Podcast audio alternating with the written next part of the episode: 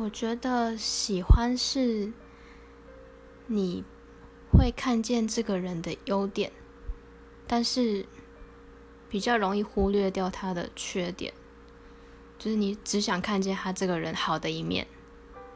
这个是喜欢，就是欣赏的感觉。然后爱的话是，即使你看见这个人的缺点，你还是一样对他不变。我觉得这就是爱了。即使这个人再怎么样的，就是缺点再怎么样多，但是你还是看得到他的优点，你还是可以包容他的缺点，差不多这样子。